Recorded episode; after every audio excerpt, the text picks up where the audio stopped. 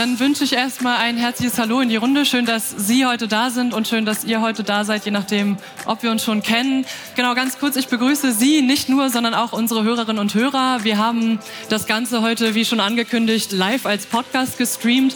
Wir haben 2100 monatliche Hörer im, im IoT Use Case Podcast rund um das Thema ja, IoT, Digitalisierung. Genau, mein Name ist Madeleine Mickeleit. Ich bin Host des Podcasts und auch gleichzeitig Geschäftsführerin des Netzwerks IoT Use Case.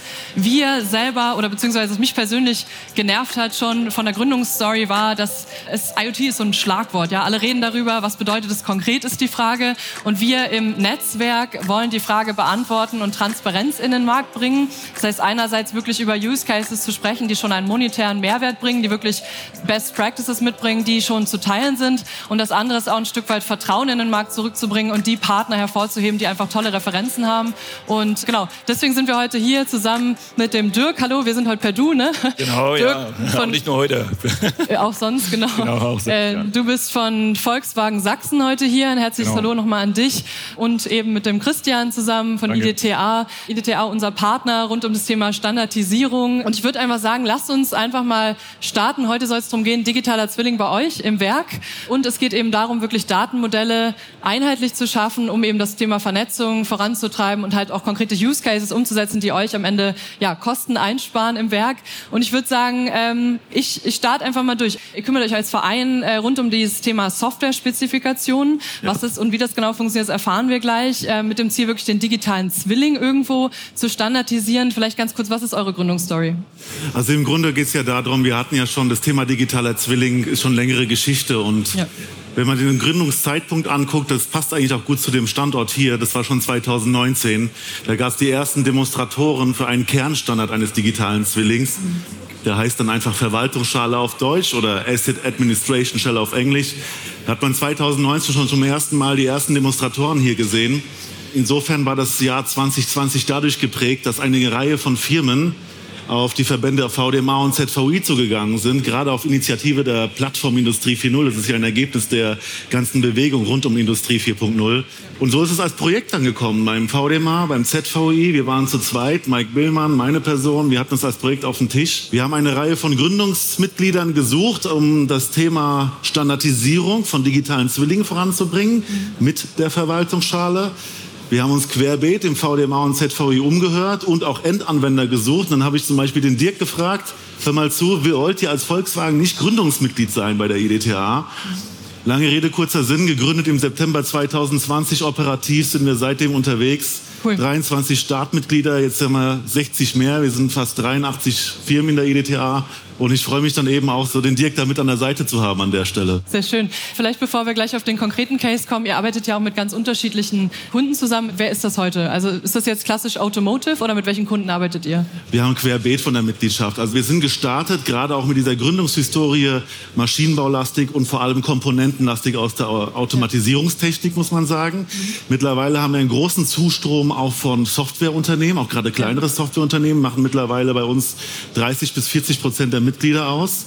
Und äh, aber auch große Endanwender, auch aus der Prozessindustrie fragen an, auch aus dem internationalen Bereich. Also wir merken, es ist nicht unbedingt ein Branchenthema. Es betrifft alle Industriebereiche. Die Technologie ist das, was unser Kern-Know-how einfach darstellt. Und ja. da fragen die Firmen einfach auch konkret an. Sehr schön. Vielleicht mal ganz auch persönlich, wie habt ihr beide euch eigentlich kennengelernt? Also war das so ein, hey Dirk, wir kennen uns aus dem Netzwerk, lasst uns mal ein Projekt zusammen starten oder wie habt ihr euch kennengelernt?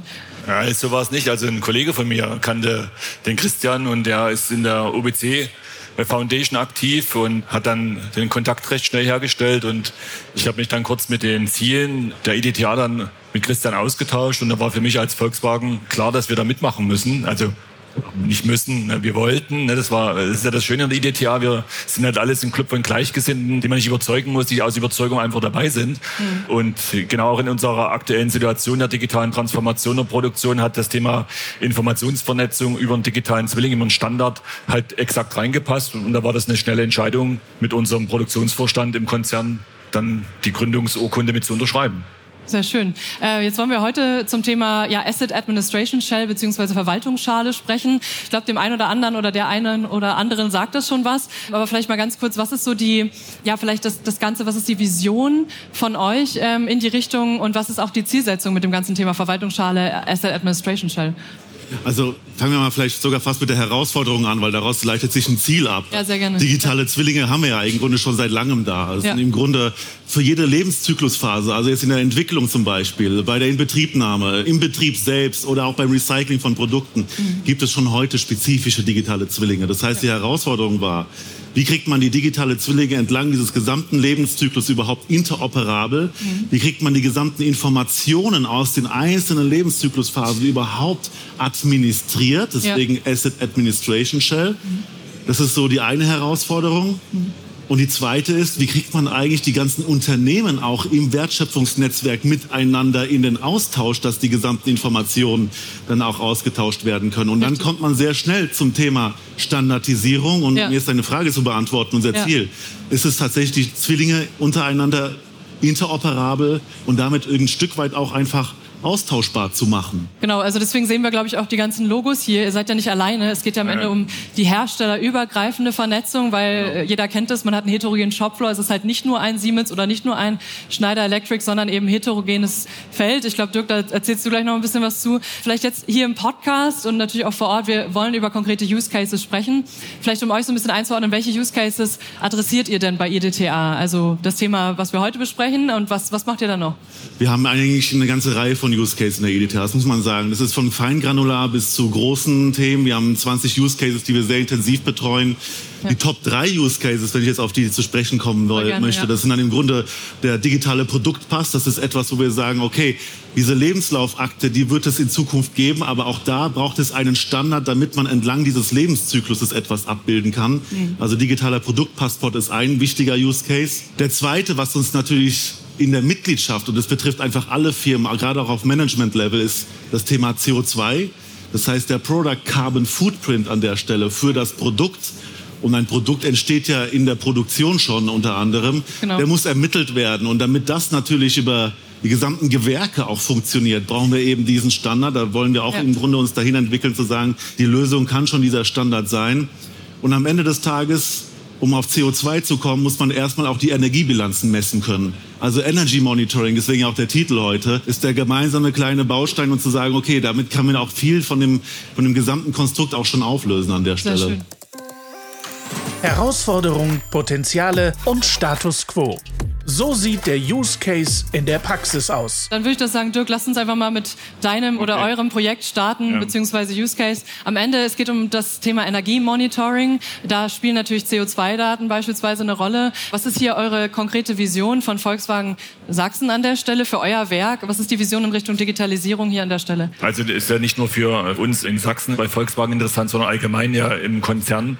Ja. Und wir arbeiten ja auch sehr intensiv mit unseren Zentralbereichen zusammen und das Thema Energiebedarfsgerecht gerechte Optimierung auch einer Produktion in Zukunft. Das ist halt auch nochmal für uns ein wesentlicher Aspekt, worum wir uns mit dem Thema auseinandersetzen. Und im Bereich im andere Transparenzthemen, die halt für eine Fabrik der Zukunft, eine Produktion der Zukunft halt eine Rolle spielen, ist halt der Bereich Energie schon essentiell und ist halt auch ein, ja, ein Faktor, der vielleicht in der Gesamteffekt Aktivität einer Fabrik Zukunft auch eine entscheidende Rolle spielt. Also wie kann ich ja. wirklich Energie transparent darstellen, meine Produktion damit auch zu steuern, Energieverbräuche zu reduzieren ja. und sich auch auf die Veränderungen im Energiemarkt letztendlich auch einzustellen. Das ist im Prinzip die Motivation. Ja, sehr schön. Jetzt geht es ja ganz konkret bei euch im Projekt auch um ein sogenanntes Energy Meter. Also ihr habt sozusagen die ja. Herausforderung, dass ihr verschiedenste Datentöpfe anfassen ja. musst, die sozusagen herstellerübergreifend da sind. Kannst du uns jetzt mal so ein bisschen mitnehmen in deinen Alltag? Also wenn ich okay. dich jetzt begleite, wir sind jetzt bei euch live ja. vor Ort in Sachsen im Volkswagenwerk. Was sind hier so die Prozesse und was fertigt ihr überhaupt und was hat es mit diesem Energy Meter auf sich? Ja, also wer das weiß, im Standort Zwickau das ist ja der Standort bei Volkswagen, der als erste die Elektromobilität als Transformation komplett umgesetzt hat, also auch ja. die Blaupause für alle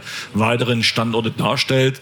Wir fertigen in Zwickau sechs Modelle von drei verschiedenen Marken. Das ist schon eine Herausforderung in sich, äh, diesen Prozess zu organisieren, in der Komplexität, die dahinter steckt.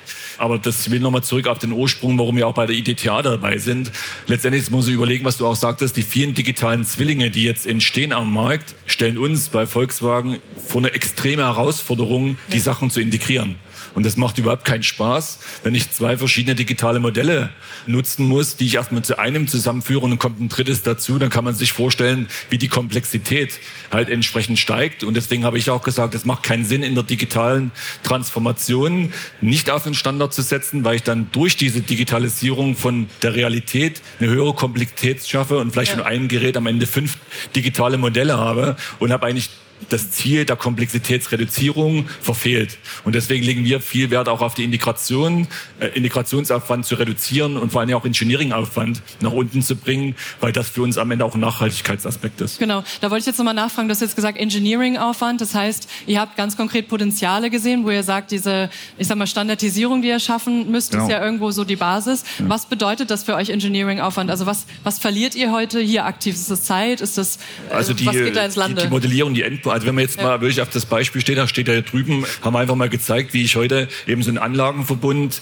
äh, so digitalisieren kann, dass ich einmal in der Zeugung des Anlagenverbunds in Standard, in Anlagenmodell digitales zur Verfügung habe und kann dann zum Beispiel auch beim Austausch von verschiedenen Energiemessgeräten durch Plug-and-Produce und Zero Touch recht einfach eigentlich auch diesen, dieses Modell nutzen, flexibel. Ja. Und das ist für uns äh, genau eigentlich die Intention, warum wir das äh, letztendlich machen. Okay, wenn ich mir das jetzt vorstelle, so ein Energy Meter, also ihr verzeugt wahrscheinlich auf unterschiedlichste Daten je nach Prozess, aber ganz konkret auf diesen Case, was sind das für Daten, die für euch in diesem Fall relevant sind in diesem Energy Meter, was ihr dort Also schreibt? hier natürlich klar erstmal klassisch die, die Messung des Energieverbrauchs, aber jetzt nicht nur an der Einspeisstelle, weil das ist jetzt der einfachere Part, aber auf der Abgangsseite, da wo wirklich in ja. der Anlage durch die Nutzung der elektrischen Verbraucher Energie verbraucht wird, mhm. im Prozess verbraucht wird, das erstmal transparent zu machen, das ist der eine Schritt, ja.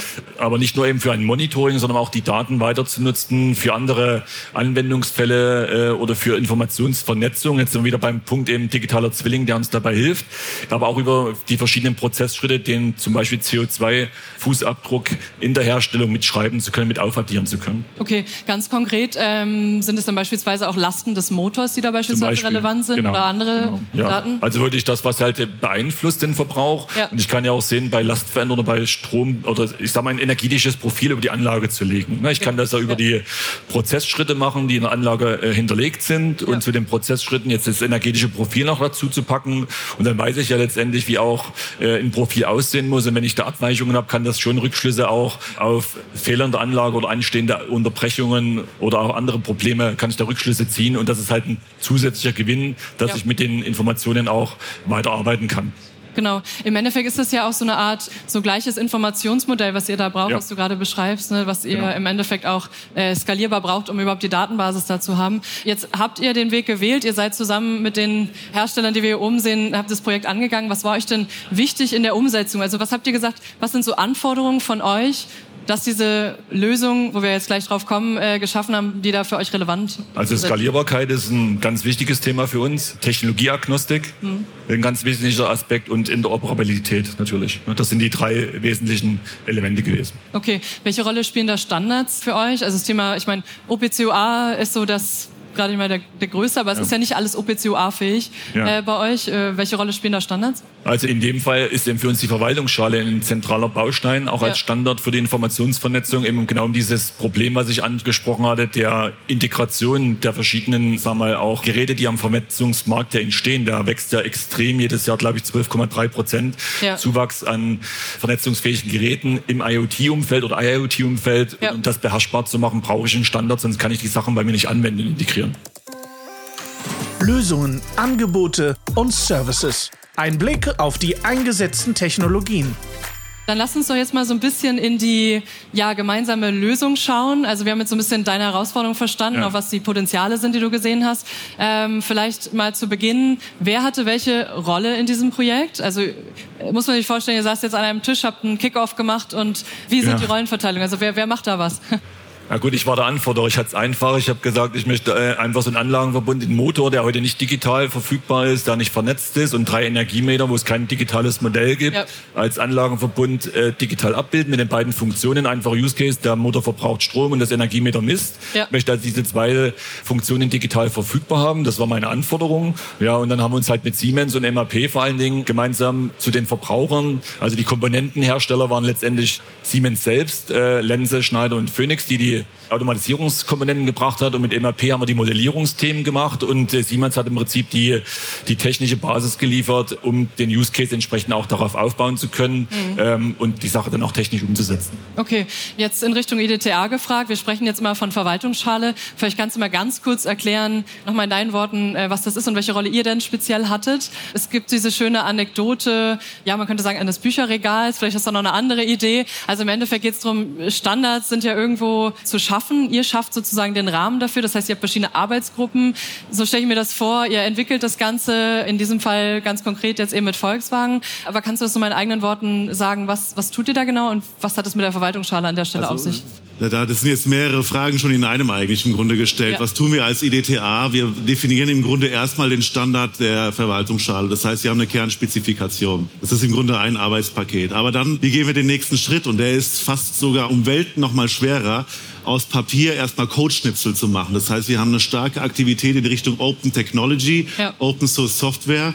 Das heißt, das ist eine Aktivität, die wir derzeit in der AIDTA sehr stark vorantreiben, zusammen mit der Eclipse Foundation, diese ganzen Codeschnipsel zu machen. Und das ist nicht trivial. Ja. Also Ganz kurz, Codeschnipsel bedeutet was genau? Also beispielsweise die Lasten des Motors sind so ein Thema, was ihr dann verarbeiten müsst, oder was bedeutet das? Naja, ein digitaler Zwilling auf dem Papier ist ja erstmal gar nichts. Wir haben ja nur eine ja. Spezifikation. Wir haben ja erstmal nur einen Standard eines digitalen Zwillings. Genau. Das heißt, wenn wir etwas Lauffähiges haben wollen, wie der Demonstrator da hinten mit Energy Monitoring, da muss er ja auf irgendein Gerät laufen. Ja. In dem Fall ist es ja ein Edge-Device an dieser Stelle. Das heißt, da muss irgendwo auch ein Server da sein mhm. und den muss man erstmal dann drauf installieren. Und was installiert man erstmal natürlich Grundcode an der Stelle. Und wir haben eine Reihe von Mitgliedern in der IDTA, die natürlich sagen, okay, Standardisierung ist wichtig, mhm. aber auch an, an der Stelle Diversität, dass sie sich auch voneinander unterscheiden und eben nicht zu austauschbar werden, sondern Alleinstellungsmerkmale haben. Ja. Das ist natürlich für die gesamten Firmen genauso wichtig. Das heißt, es gibt irgendwo eine Grenze, wo man sagt, das machen wir vorwettbewerblich in der IDTA. Wir erstellen einen Grundcode. Ja. Ich sage jetzt mal aus dem Konsumerbereich an Android Basisversion und dann kommen die Hersteller und sagen, okay, ich mache mein Android für den Volkswagen, den Android für Siemens oder Lenze, Schneider Electric und Phoenix Contact an der Stelle. Das heißt, das sind diese Codeschnipsel, wo wir aus Papier tatsächlich etwas Anwendbares machen für die gesamten Firmen. Okay. Und es ist eine große Aktivität. Ja, okay. Und dann aber noch das Zweite. Wir, ja.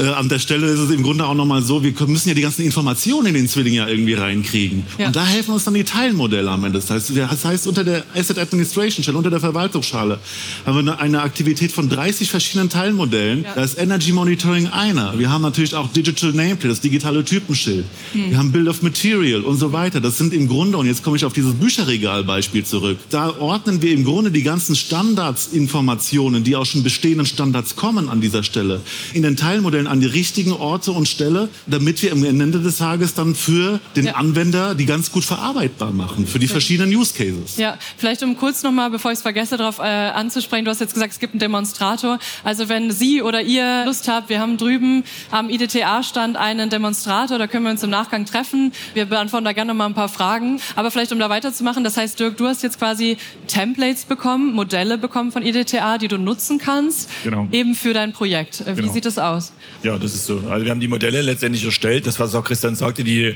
die Grundstruktur, also die, die Semantik letztendlich genutzt, ne, okay. um eben die einzelnen realen Elemente darüber einheitlich abbilden zu können. Und das ja. ist ja genau der Punkt, wo wir uns eben, jetzt plaudere ich ein bisschen aus dem Nähkästchen bei Volkswagen, wir haben uns so eine Digitalisierungstreppe gebaut als Implementierungsstrategie, wo wir sagen, wir gehen schrittweise eben das Thema Industrie 4.0 an über diese digitale Transformation und brauchen halt an der Stelle, und die beginnen halt mit den technischen Geräten, da haben wir immer eine Zwei-Hersteller-Strategie bei uns. Ne? Das muss schon mal kompatibel sein, dass unsere Lösungen immer mit zwei Herstellern funktionieren mindestens. Ja. Ich brauche Prozessstandards, ich möchte eine automatisierte Datenerfassung haben und ich brauche Informationsvernetzung. Und genau an dem Punkt der Informationsvernetzung ist uns das eben wichtig, dass wir die aufbauen können, um dann darüber eben erstmal mehr Sichtbarkeit, also ja. erstmal mehr zu verstehen, wie funktioniert unsere Fabrik, warum passieren auch welche Dinge. Ja. Also ich habe dann Transparenz und kann dann auch Dinge prädiktieren. Und wenn ich in der Prädiktion bin, kann ich auch einen Teil davon vielleicht autonomisieren. Also für uns ist Autonomie ein kleines Stück, ist sozusagen der I-Punkt am Ende der digitalen Transformation, dass ich mit KI auch gewisse Autonomie-Elemente in der Fabrik steuern kann. Genau. Jetzt sprichst du ja auch quasi schon die Verarbeitung der Daten bzw. die genau. Analyse genau. an. Wenn ich jetzt über so energetische Profile nachdenke, wie zum Beispiel Stromverbräuche und so weiter, wie macht ihr denn dann die Analyse der Daten? Also wie baut ihr das dann aus? Was ist da für euch wie funktioniert diese Analyse? Ja, ja gut, ich habe natürlich verschiedene Analysemöglichkeiten, wo ich dann die Informationen, wenn ich sie korreliere, auch in ja. ihrer Kausalität beurteilen kann. Ne, da ist dann der Markt frei. Das ist dann auf der Applikationsseite mir am Ende egal, welche Werkzeuge ich da nehme. Und das ist ja auch das, was, was wir ja wollen. Ja. Ein Stückchen weit technologieagnostisch, applikationsagnostisch äh, zu sein. Und das ist ja auch der Sinn, dass wir eben sagen, der Standard ist eben nichts, was wir kommerzialisieren wollen, ja. ne, weil ich möchte jedem den Zugang ermöglichen, dass er in dieser digitalen Transformation teilnehmen kann. Dann Geschäftsmodell auf dem Standard dann jeder für sich zu entwickeln, das ist der Wettbewerb, den man dann auch machen kann, der auch da sein sollte. Am ja. Ende ist es ja wie beim iPhone. Ne? Äh, ich habe Apps, die kann ich mir runterladen und da habe ich als End-User keinen Engineering- oder Systemintegrationsaufwand. Ich lade mir das Ding runter und habe eine Applikation, genau. die mir gefällt. Und wenn die mir nicht gefällt, tausche ich die einfach durch eine andere aus. Cool. Und den Markt möchten wir eben mit dieser digitalen Transformation, mit den Standards eigentlich allen verfügbar ja. machen. Und jetzt spreche ich mal als Vorstand IDTA. Ich kann also eigentlich nur jeden einladen, da mitzumachen, weil wenn wir nicht den Standard anwenden, wird jeder in der digitalen Transformation ein Verlierer sein. Und das ist meine feste Überzeugung. Sehr schön. Ich gucke gerade auf die Zeit. Ähm, wir haben noch acht Minuten zum Thema Datenverarbeitung und wie das Ganze im Detail funktioniert. Können wir vielleicht gleich drüben am genau. Demonstrator machen. Vielleicht letzte Frage so in Richtung Business Case. Ich werde immer bei uns, wir haben ja so einen Anwenderkreis bei uns, also produzierende Betriebe, die sich austauschen zu Best Practices, zu auch Benchmarks, so was sind die Bottlenecks und so weiter. Und da ist ja auch immer der Business Case im Vordergrund. Also was ist vielleicht jetzt die Frage an dich, Dirk, für euch der Business Case? Also du hast gesagt Engineering-Aufwand. Vielleicht da nochmal zusammengefasst. Was erreicht ihr damit? Also wir haben jetzt keinen direkten Business Case für den speziellen Anwendungsfall jetzt gerechnet, weil uns auch eher die Methodik und die ja. Potenziale erstmal interessiert haben. Wir sind ja da auch ein Stückchen weit auf Neuland unterwegs. Du hast gesagt, 2020 haben wir uns gegründet. Aber ich sehe insbesondere in der Reduzierung von Engineering-Systemintegrationsaufwand da letztendlich eigentlich die Vorteile, weil uns das eben, deswegen habe ich auch gesagt, diese vielen einzelnen Applikationen oder sagen wir, digitalen Modelle dann zu integrieren, das ist ja die Integrationsleistung, die ich am Ende finanzieren oder leisten muss. Und das ist halt ein riesen Kostenfaktor, der frisst nicht nur Zeit, der macht mir auch jeden Business Case kaputt. Und deswegen ist das für uns eigentlich so wichtig. Ergebnisse, Geschäftsmodelle und Best Practices. So wird der Erfolg gemessen.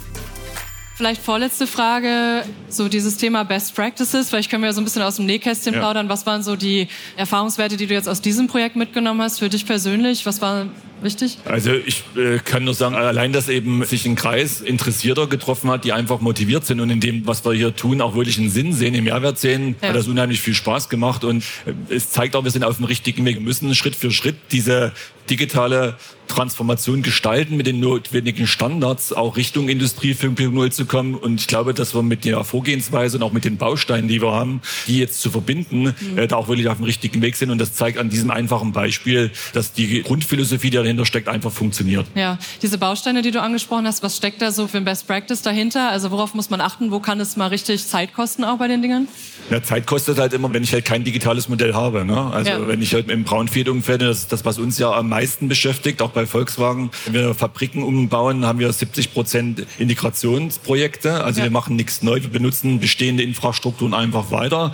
Und ich kann ja nicht nur für den 20, 30 Prozent Anteil neuer Anlagen Digitalisierung machen. Da wäre ich ja nie fertig. Also ich muss eine Lösung finden für die Brownfield. Und da ist, glaube ich, nochmal so ein kleiner Wunderpunkt, äh, den wir haben, dass wir eben für diese Brownfield-Integration da eben auch diesen Zugang diese Geräte in die digitale Welt zu bekommen, halt zu vereinfachen. Noch das ist, glaube ich, so der wunde Punkt, wo wir ansetzen müssen noch. Sehr schön. Christian, vielleicht letzte Frage an dich, Stichwort Brownfield. Ähm, ich weiß nicht, wie normal es ist, dass jetzt ein Siemens mit einem Schneider und einem Phoenix und äh, wir haben ja ganz viele Automatisierer da draußen. Das ist ja vielleicht nicht so gang und gäbe. Was, was siehst du da für einen Trend auch bei euch ähm, im Verein, der sich auftut, um das Thema gemeinsam anzugehen? Also ich muss sagen, wir sind in der glücklichen Situation, dass die Firmen ganz gut geübt sind, in Gremien zu arbeiten. Also ja. da, von daher, muss man nicht so viel disziplinarischen Aufwand betreiben, um die zu erziehen oder sowas in diese Richtung, wenn du das jetzt meinst. Also von daher, die wissen schon ganz genau, wie geht man in so ein Gremium rein die Erfahrung, und das kann ich jetzt eigentlich nur so ein bisschen widerspiegeln, was aus den Diskussionen rauskommt, wenn ich so irgendwie so ein Kondensat aus allem nehme.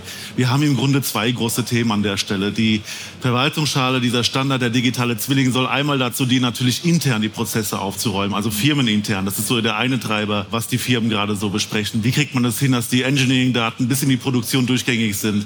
Aber das Zweite, und das ist der große Punkt, und das ist auch das, was wahrscheinlich Dirk auch sehr freuen wird, die Produkte werden am Ende des Tages dann auch verkauft werden. Das ist der zweite Punkt. Das ist auch der Richtung Business Case. Also einmal natürlich Kosten einsparen, um internen Prozesse natürlich zu optimieren. Ja. Aber auf der anderen Seite natürlich zu den physischen Produkten dann auch eben digitale Inhalte dann an der Stelle auch mitzugeben als ein Qualitätsmerkmal, weil jetzt beispielsweise dem Kunden auch schon Toleranzen zum Beispiel digital mitgegeben werden, weil einfach Handbücher mitgegeben werden und auch dem Kunden ein Werteversprechen gegeben wird, ja. dass er digital auch selbst wiederum seine Prozesse optimieren kann.